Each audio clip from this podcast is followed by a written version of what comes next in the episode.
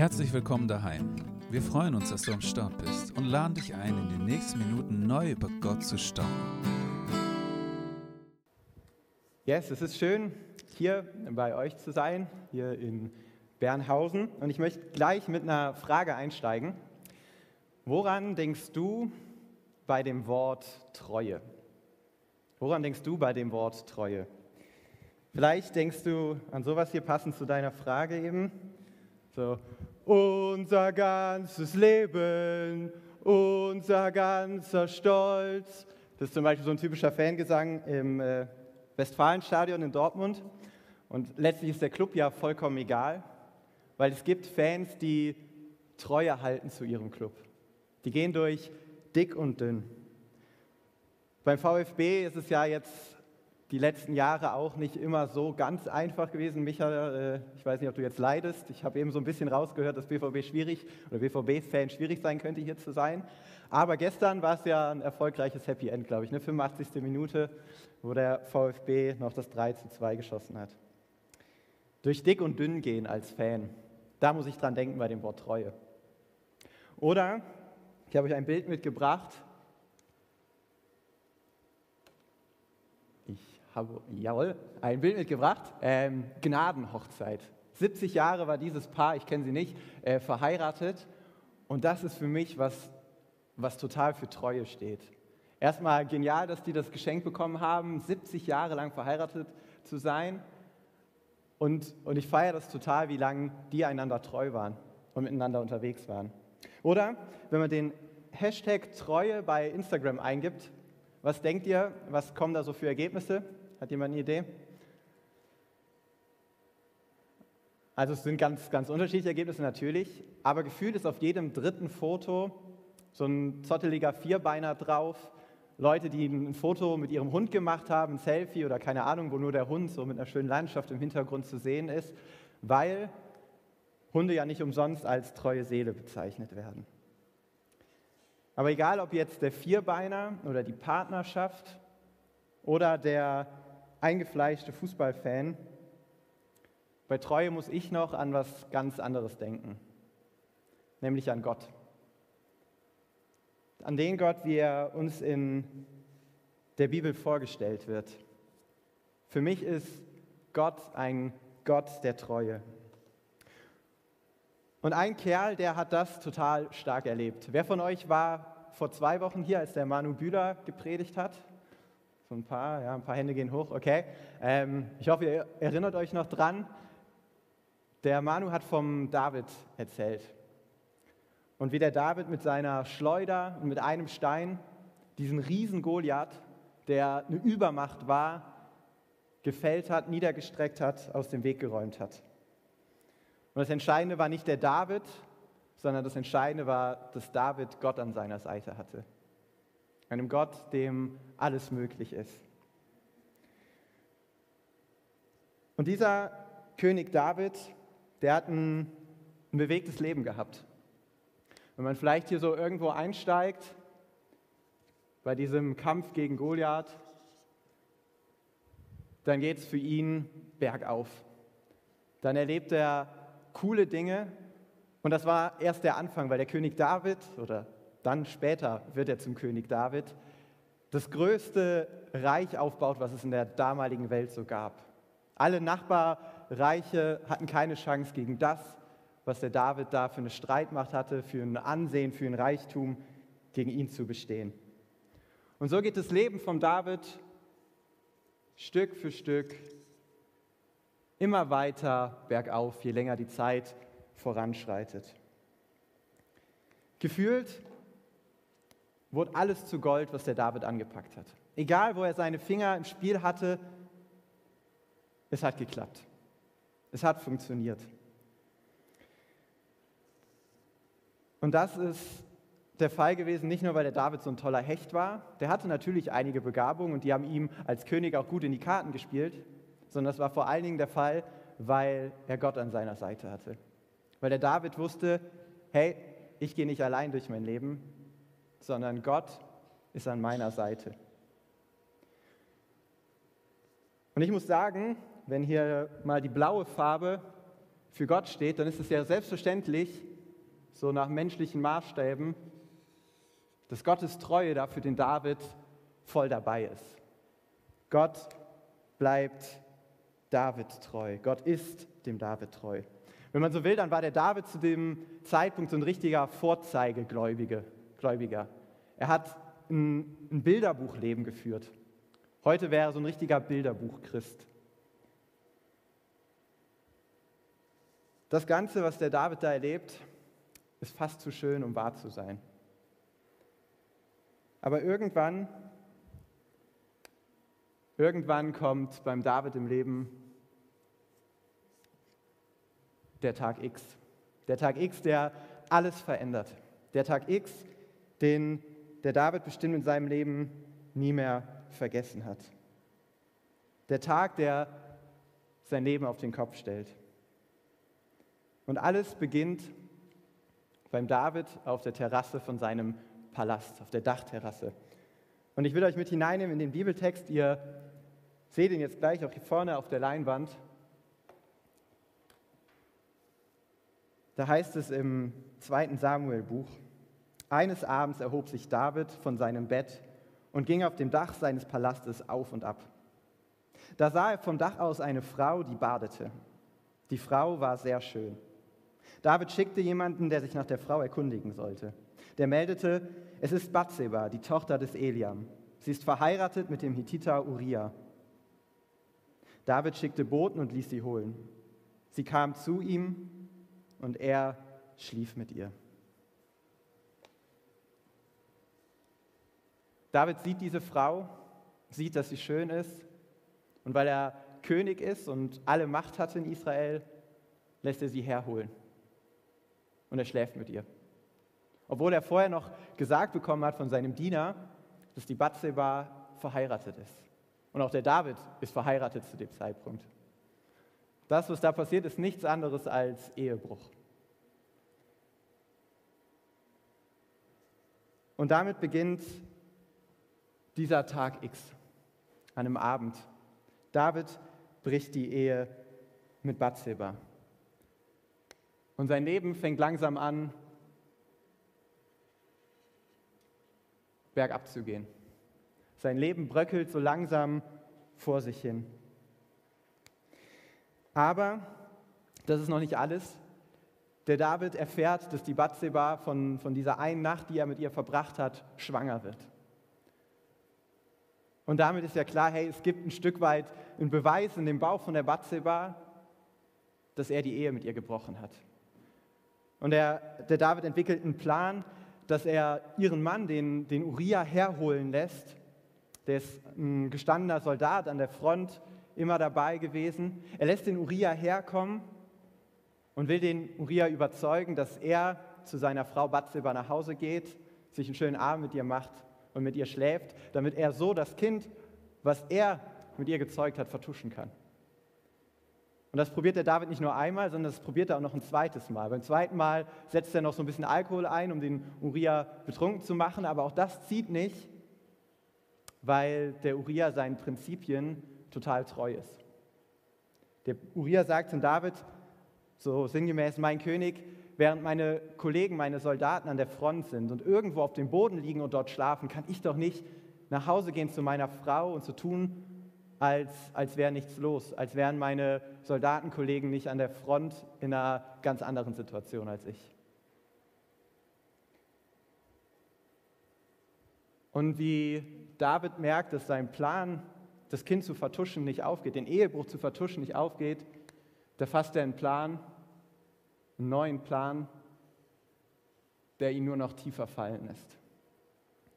Er schreibt einen Brief, der ziemlich folgenschwer ist.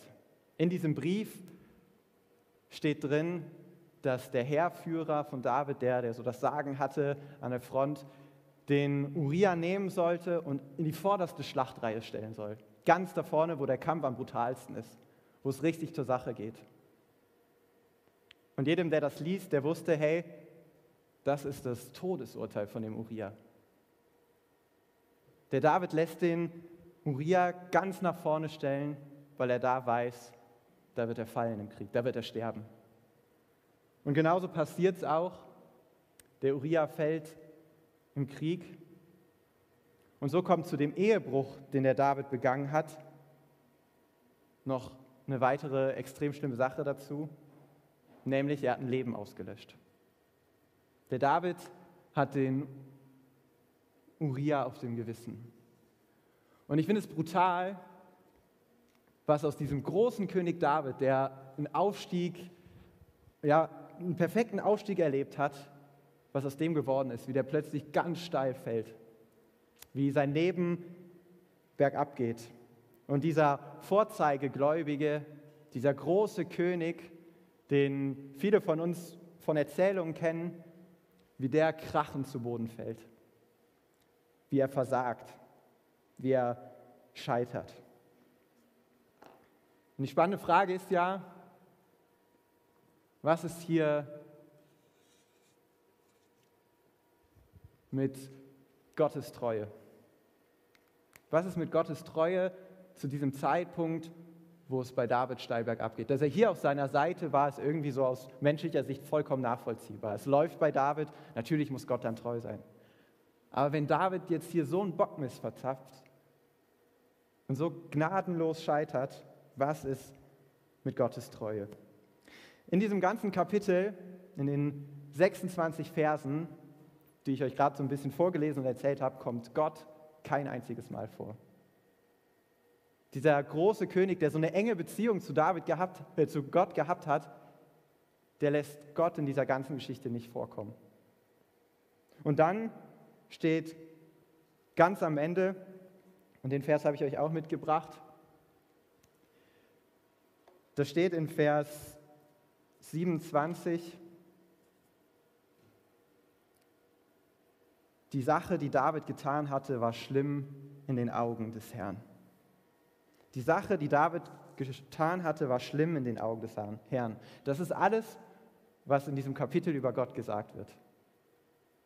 Aber das macht eigentlich alles deutlich, was zu sagen ist. David hat es verbockt. Er ist untreu geworden gegenüber Gott mit dem, was er gemacht hat. Er hat gegen Gottes Gebote verstoßen, gegen seine Spielregeln für ein gelingendes Leben. Er hat so richtig darauf geschissen. Und genau hier mit diesem Vers, den ihr gerade eben gesehen habt und dem, was danach kommt, schaltet sich Gott mehr in das Geschehen ein. Gott schickt einen Propheten, Nathan hieß der, zum David. Die Propheten, das waren ja damals so Gottes Bodenpersonal, also wenn er irgendwie eine wichtige Nachricht hatte für seine Leute, dann hat er die Propheten hingeschickt und die haben die Nachricht überbracht. Und dieser Nathan, der konfrontiert den David mit dem, was er getan hat. Aber nicht direkt, dass es ihm einfach so von Latz knallt, sondern er erzählt ihm eine Geschichte. Und die möchte ich euch kurz vorlesen. Da sagt der Nathan, zwei Männer lebten in einer Stadt. Der eine war reich, der andere arm. Der Reiche hatte sehr viele Schafe und Rinder. Der Arme aber hatte nichts als ein kleines Lamm. Das hatte er sich gekauft und aufgezogen. Es wuchs bei ihm heran, zusammen mit seinen Kindern. Es aß von seinem bisschen Brot, trank aus seinem Becher und schlief in seinem Schoß. Es war für ihn wie eine Tochter.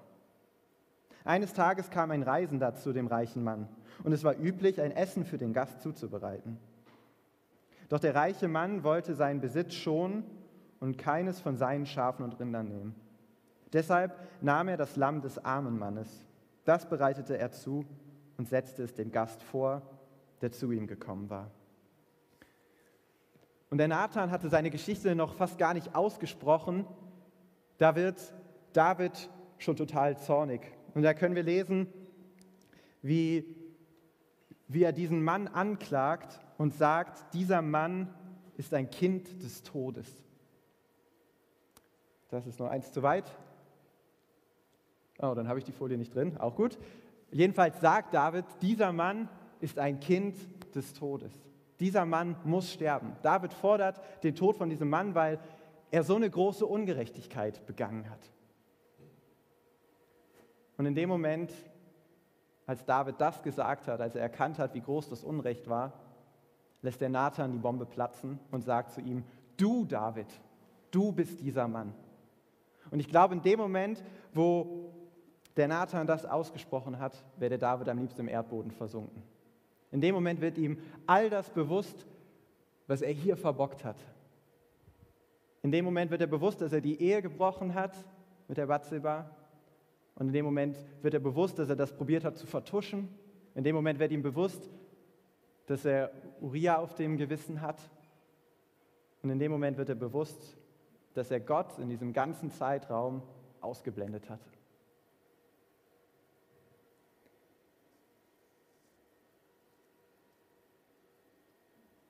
Und David, der ja, sich mit dem auskannte, was in den Geboten steht, im damaligen Gesetz steht, der wusste, dass auf Ehebruch als Strafe der Tod steht. Der wusste, dass auf Mord als Strafe der Tod steht. Und damit war der David gleich zweimal des Todes schuldig. Oder des Mordes schuldig, des Ehebruchs schuldig und zweimal musste er dafür sterben. Und zu dem Zeitpunkt ist der David zu nicht mehr viel imstande und spricht nur einen einzigen Satz. Er sagt, ich habe Unrecht getan gegen den Herrn. Ich habe Unrecht getan gegen den Herrn. Und direkt darauf kommt die Antwort von Gott, die er durch den Nathan überbringt. Und die habt ihr eben schon gesehen, da war ich eine Folie zu weit. Der Nathan sagt zu ihm, der Herr sieht über deine Schuld hinweg, sodass du nicht sterben musst. Der Herr sieht über deine Schuld hinweg, sodass du nicht sterben musst. Eigentlich war klar, auf das, was der David da getan hat, auf sein riesengroßes Versagen, da steht der Tod. Aber der Herr sieht drüber hinweg und David muss nicht sterben. Und an dem Punkt wird für mich deutlich, dass Gott den David nicht aufgibt.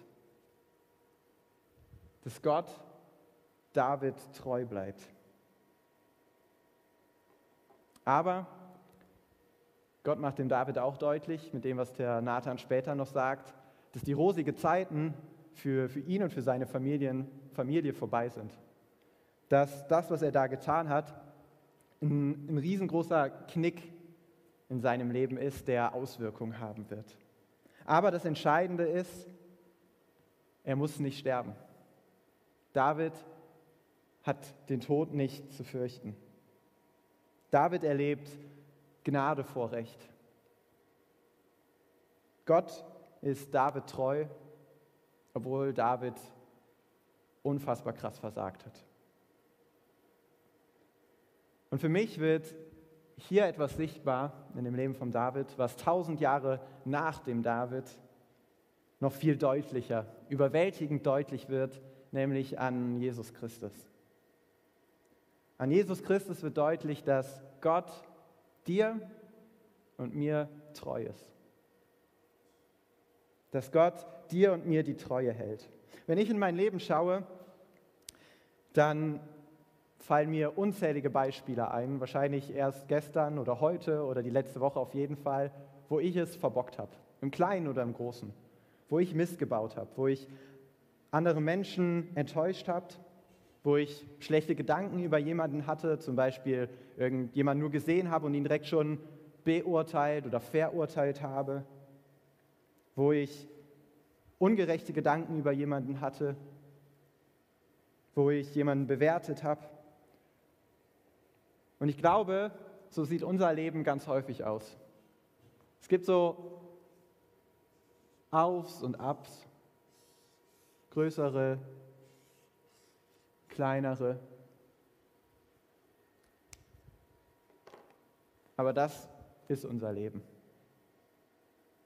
Oder ich denke an, an Situationen, wo ich über irgendjemanden hergezogen habe, so mit ein paar anderen Leuten. Ich glaube, dass auch wir Christen da gar nicht so schlecht drin sind und das immer wieder tun. Wir sagen es dann nicht, aber letztlich ist es Lästern. Letztlich ist es das, was alle machen und wir machen doch immer wieder mit. Egal, ob im Verein, in der Schule, online, wo auch immer. Und vielleicht denkst du, hey, ja Niklas, ja, stimmt schon, ich bin jetzt kein, äh, kein weißes Schaf, das da keine Schuld auf mich lädt, aber im Vergleich zu dem, was der David hier sich erlaubt hat, ist dieses Lästern oder diese schlechte Gedanken, ist doch was ganz anderes. Da würde ich sagen, ja, da hast du recht. Ehebruch und Mord ist eine andere Hausnummer.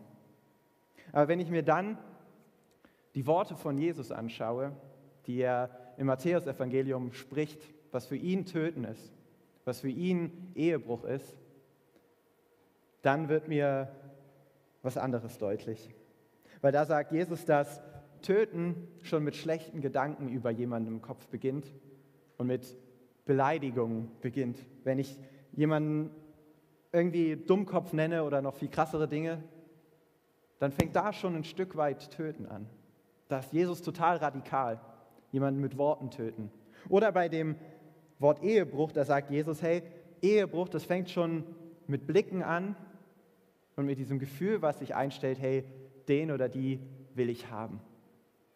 Da fängt Ehebruch schon an. Und da ist Jesus brutal radikal. Da ist er wirklich brutal radikal. Und ich merke gerade, wie vielleicht bei dem Thema Ehebruch das für Männer wahnsinnig herausfordernd ist, weil wir so über das Aussehen, über das Optische gesteuert sind. Aber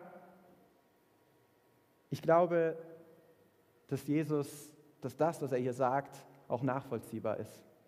Ich habe eben davon gesprochen, dass wir manchmal nur so ein bisschen über jemanden herziehen, dass wir so ein bisschen lästern. Und dann kommt noch so ein bisschen Mobbing dazu, so ein ganz klein bisschen. Und es sind ja nur so ein paar Worte. Und wir merken gar nicht, wie das, was wir da tun, das Potenzial hat, das Leben einer Person zu zerstören. Ich habe schon ein paar Mal mit Leuten geredet, die Mobbing aufs brutalste erlebt haben und es hat mit sowas angefangen und sie lagen am Boden. Ihr Leben war zerstört. Und da leuchtet mir das plötzlich ein, warum Jesus das hier so radikal darstellt, wo, wo denn Töten anfängt, wo Morden anfängt. Und dass es nicht erst ist, wenn ich jemanden irgendwie abmurkse, sondern dass ich auch mit meinen Worten schon sehr, sehr, sehr viel Schaden anrichten kann. Und an dem Punkt, da fällt mir auf, hey, so anders bin ich gar nicht als der David. Mein Leben sieht auch oft so aus, dass ich es verbocke, dass ich versage, dass ich Unrecht tue und das auch als Nachfolger von Jesus.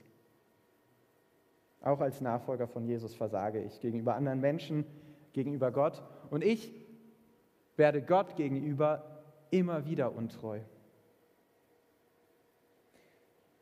Die spannende Frage ist ja, was ist die Konsequenz daraus. Ich habe euch noch einen Vers mitgebracht und das war auch dem David klar. Den hat der Paulus geschrieben im Römerbrief. Ganz kurzer Satz. Und da sagt er, denn der Lohn der Sünde ist der Tod. Die letzte Konsequenz von der Sünde, von all dem, was ich verbocke, was das deutlich macht, diese kaputte Beziehung, zu Gott und zu anderen Menschen, das, was da am Ende als Konsequenz steht, ist der Tod. Das war dem David klar und das ist auch tausend Jahre später dem Paulus klar, der den Römerbrief geschrieben hat.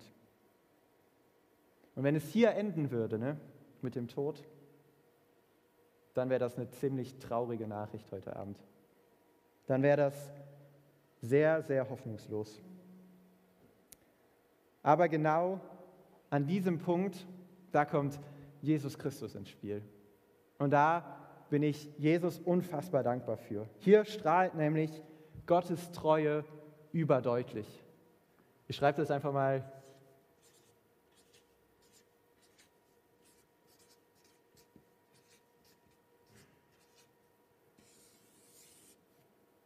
hier so hin. Jesus Christus An Jesus Christus wird deutlich, dass Gott mir auch in meinen Versagen, auch an meinen tiefsten Stellen treu ist. Weil, ich habe eben den Vers gezeigt von dem Tod, Jesus tauscht mit dir und mit mir den Platz. Er, der, der immer gerecht ist, der nichts falsch gemacht hat, der, der Gott immer treu ist, der so ein Mensch war, wie wir niemals ein Mensch sein können, der geht für mich hier an diesem Ort am Kreuz in den Tod. Der stirbt den Tod, der mir eigentlich bevorsteht, weil das die letzte Konsequenz von meiner Sünde ist. Jesus stirbt den Tod, den ich eigentlich zu erwarten hätte, der die logische Konsequenz von dem ist, was ich tue. Und dabei bleibt es nicht, sondern er besiegt diesen Tod, weil er auferstanden ist. Und damit zeigt mir Gott, damit zeigt uns Gott so überdeutlich, dass er treu ist, weil er das für dich und für mich getan hat. Damit wird deutlich, dass Gott in Jesus Christus die Treue in Person ist. Ich erlebe genauso wie der David, David damals Gnade vor Recht. Ich erlebe, dass Gott treu ist, auch wenn ich untreu bin. Ein letzter Vers aus dem zweiten Timotheusbrief, der fasst genau das zusammen. Sind wir untreu, so bleibt er, und damit ist Gott gemeint, treu. Damit fasst der Timotheus eigentlich, beziehungsweise der Brief an den Timotheus, all das zusammen, was der David erlebt hat und was es mit Jesus Christus auf sich hat. Damit wird das zusammengefasst. Und das Großartige daran ist, dass Jesus das jedem Einzelnen von uns ermöglicht, dass wir das erleben können, dass er treu ist, auch wenn wir untreu sind. Ein größeres Geschenk ist eigentlich nicht möglich. Ein größeres Geschenk kann es nicht geben. Und deshalb möchte ich dich motivieren, dieses Geschenk anzunehmen. Immer wieder neu, vielleicht auch zum ersten Mal mit Jesus durchzustarten. Aber auch wenn du schon jahrelang mit Jesus unterwegs bist, dieses Geschenk der Treue, auch in deinem Versagen, jeden Tag neu anzunehmen. Der David hat seine Schuld zugegeben, als er da mit dem Nathan, mit dem Propheten gesprochen hat. Er hat aufgehört, seine Schuld zu verheimlichen, den Bockmist, den er verzapft hat, aufgehört damit, ihn zu verdrängen. Und er hat sein Versagen Gott abgegeben. Er hat reinen Tisch gemacht. Und genau das, was der David gemacht hat, das können wir auch tun. Ohne Angst, weil wir wissen, dass Gott treu ist, auch wenn wir untreu sind. Amen. Wenn du mehr über Heimwärts wissen willst, klick dich auf heimwärts.net, schau bei Instagram unter Heimwärts Filderstadt rein oder besuch uns einfach im Gottesdienst in Johanneskirche in Filderstadt Bernhard.